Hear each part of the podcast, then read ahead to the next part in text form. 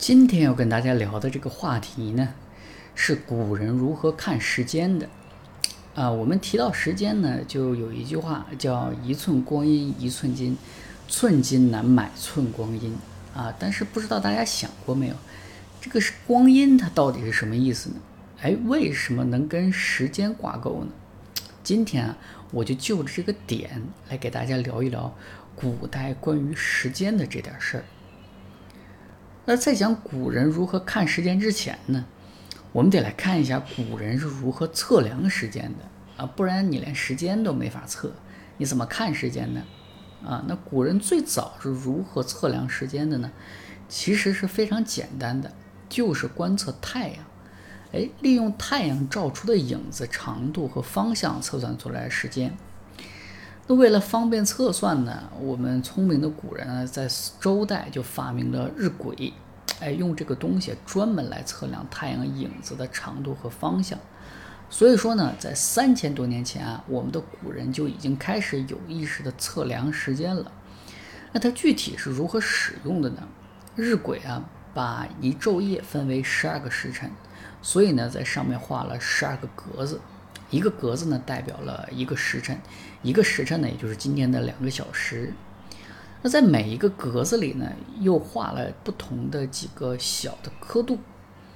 这个刻度呢，一个刻度和今天的十五分钟，所以说呢，古人把十五分钟叫一刻，或者叫一刻钟。那当然，今天也有人这么叫，比如说十点四十五，就会说还有一刻钟到十一点了。啊，下回再有人说这个刻是什么意思，哎，你就可以告诉他，这是日晷上最小的那个刻度。那么说到这儿呢，我们把光阴这个词啊进行一下解读啊。古人测量时间看的是光的影子的长度和方向，那么自然光阴的意思呢，就是光留下的影子。那么为什么又说寸金难买寸光阴呢？哎，因为啊，古人。是用日晷来测量时间的啊？为什么说一寸光阴呢？不，因为一寸光阴啊，说的就是光在日晷上留下的影子长度。哎，正是因为有这样的背景，所以呢，古人才把时间和光阴进行等同的。光阴在今天呢，可能是一个有文学性的表达，但是在古代啊，确确实实是忠实的记录了时间测量的这个状态。这不禁让我想起啊，这个《射雕英雄传》里边啊，大家都觉得说九阴真经深不可测啊，连经文都看不懂是什么意思，但也没人觉得奇怪。哎，最后发现啊，经文是用梵语的音译写的，而让印度人翻译过来就十分清晰了。哎，有的时候啊，真的是越模糊的东西啊，反而就会觉得越有意思啊。虽然日晷这个设计呢巧夺天工，但是呢，它有一个明显的缺点。就是这种工具啊，它跟阳岁一样，受天气的影响啊比较大。如果阴天下雨，这个日晷啊就失效了。但是时间是不随着时间变化而变化的呀，阴天大家也一样是需要时间的。所以说呢，古人为了应对这种情况，于是发明了漏刻。什么是漏刻呢？哎，就是啊。呃，它上下呢各有两各有一个铜壶，一共两个铜壶。上面的铜壶啊，通过管子把水啊注入到下面的铜壶里。这个下面的铜壶啊，里边有一个带有刻度的尺子啊。随着下面铜壶的水越来越多，就可以测量出时间了。因为它测量时间的方法是十分有特色的，所以古人呢又把它称为叫铜壶漏刻法。这种方法呢，虽然不受天气影响，但是在早期的误差是比较大的，因为水位不同啊，导致压力是不一样的。水位高的时候呢，漏得快；水位低的时候呢，漏得慢。那所以说，早期测量的时候误差还是比较大。那到了东汉的时候呢，张衡就把这个。呃，滴漏漏壶啊，进行了二级漏壶的一个改造，也就是说呢，再加一个漏壶，之前是两个漏壶组成的，现在改成三个漏壶，增加一个漏壶之后呢，让这个水面的高度啊就变小了，这样呢流速就更均匀，减少了误差。那到了宋元时期呢，这个漏刻呀就改为了更加精确的四级漏壶。这种漏壶的精度啊，已经完全够古人使用了。所以说啊，测量时间这个东西啊，看起来好像很高科技，但是啊，在古人眼里也不是什么大事儿。那说完了测量时间呢，我们再来聊一聊古人是如何看时间的。因为你把这个时间测出来之后，你得给人用啊。那我们怎么把这个时间通知给大家呢？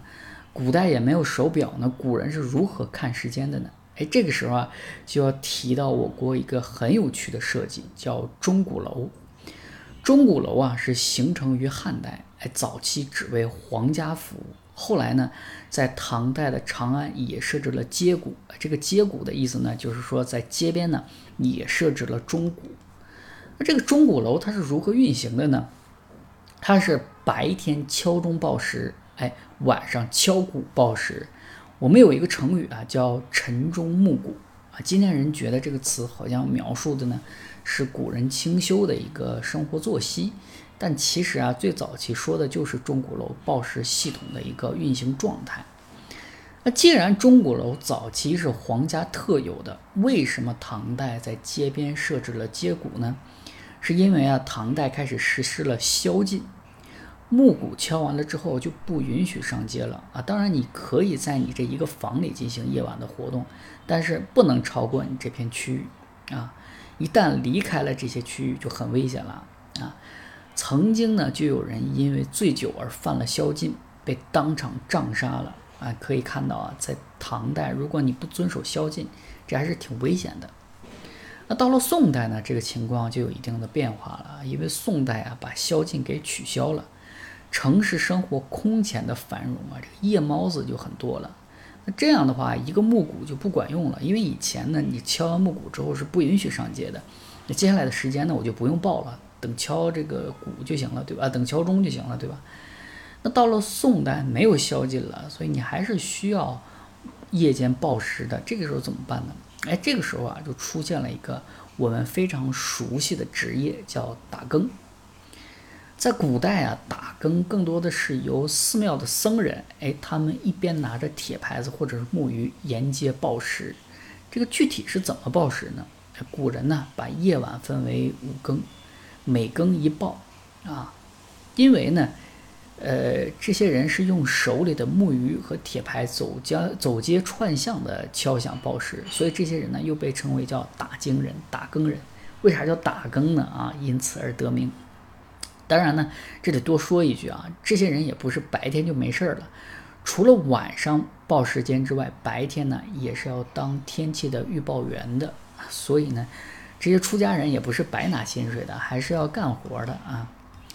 那到了元明清的时候呢，宵禁又回来了，而且更为的严苛，这样呢，鼓楼又更加的起到了一个作用。而且在这个时候啊，鼓楼的推广力度空前提升，除了都城之外，很多的大城市也开始有鼓楼了啊，并逐步开始向全国普及。比如今天的西安的钟鼓楼，很多认为啊，可能是唐代留下来的啊，其实不是，是明代才开始有的。那到了明朝中叶的时候，也就是说在一九六一年啊，意大利传教士利玛窦啊，把自鸣钟送给了皇帝，自此啊，自鸣钟也逐步作为商品在中国开始普及开来。那到了清代以后呢，贵族就已经开始普遍用钟表来看时间了。啊，而不再使用我们传统的这些东西了。那到了今天呢，更是已经完全淘汰了这些传统的时间工具，任意一个电子设备都可以看时间。哎，这些东西呢，已经彻底离我们生活远去了，也只是变成了一些景区。那说完了皇家看时间的系统呢，我们来看一下民间。那无论是日晷、漏刻还是自鸣钟，这些啊，对于民间来说成本都过高了。那么民间啊，需要看时间的时候，他们是用什么工具呢？其实啊，这个东西大家也都能耳熟能详啊。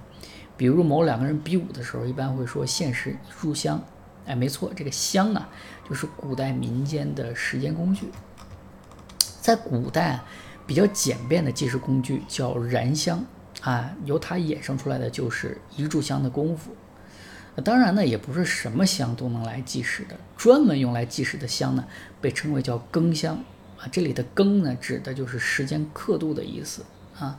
那，我们在电视里啊看到一炷香的功夫是说这个香啊灭了，其实并不是啊，而是烧到了相应的时间刻度。那更香和普通香的区别在哪儿呢？啊，更香呢是用燃烧更加均匀、燃烧速度更加均匀的木材制作的啊，在测量时间上呢不会存在较大的误差。有的更香呢甚至内嵌金属珠，烧到了固定时间呢，这个金属珠啊就会掉落。用于提醒，哎，所以你别看啊，这么一炷香，但是啊，里边的技术含量却不低。那这个香是什么时候传入到我国的呢？是在佛教传入我国之后才有的。哎，我们知道佛教对于时间的精度要求是很高的，比如说他们说一弹指啊，一弹指是佛教用语，指的是七点二秒，那一瞬间指的是零点三六秒，一念。啊，一念成佛，一念成魔。这个一念是指零点零一八秒。啊，正因为对于时间精度的不断要求，所以促使他们在计量时间的工具上不断的精进。但是这种精进对于我们民间来说啊，是完全不必要的。啊，所以说实用的更香计时在我国民间得到了普及。再加上这个东西啊，价格很亲民。啊，在明代明代的时候呢。一盘更香是三文钱，能用一昼夜，哎，这是相当便宜了。所以呢，在民间啊产生了巨大的影响。那随着更香啊在民间的影响越来越大，从宋代的时候啊，这个东西就开始远销海外了，从中国走向了世界。那李李约瑟呢，在中国科技科学技术史里说啊，说无人从未见过有大误差，此发明可待自鸣钟。哎，可以想一想啊，一个外国人都能有这么高的一个评价，这个东西它对于整个世界会有多大的一个影响？虽然自鸣钟要更加的好用，但是它成本高。我们这边呢，采用了一个更加低廉的成本，但是呢，也能起到一个类似的效果。啊，当然呢，这些东西啊，就是有千般好，都已经留在了历史的尘烟里。我们现在啊，基本都用钟表，甚至为了追求极致的效率，连表盘的表都淘淘汰了。现在大面积流行的是数字表。对于中国人来说，其实时间呢还是有点诗意的东西，但是呢，现在已经彻底沦为了冷冰冰的数据。不过近些年呢，现代人啊又开始重新提倡慢生活了。哎，如果当你有能力慢下来的时候，不妨。再用这些东西计时，比如说拿更香来试一试，或许呢会让自己的生活有一点点不同的味道。好，这就是我今天要分享的一个话题。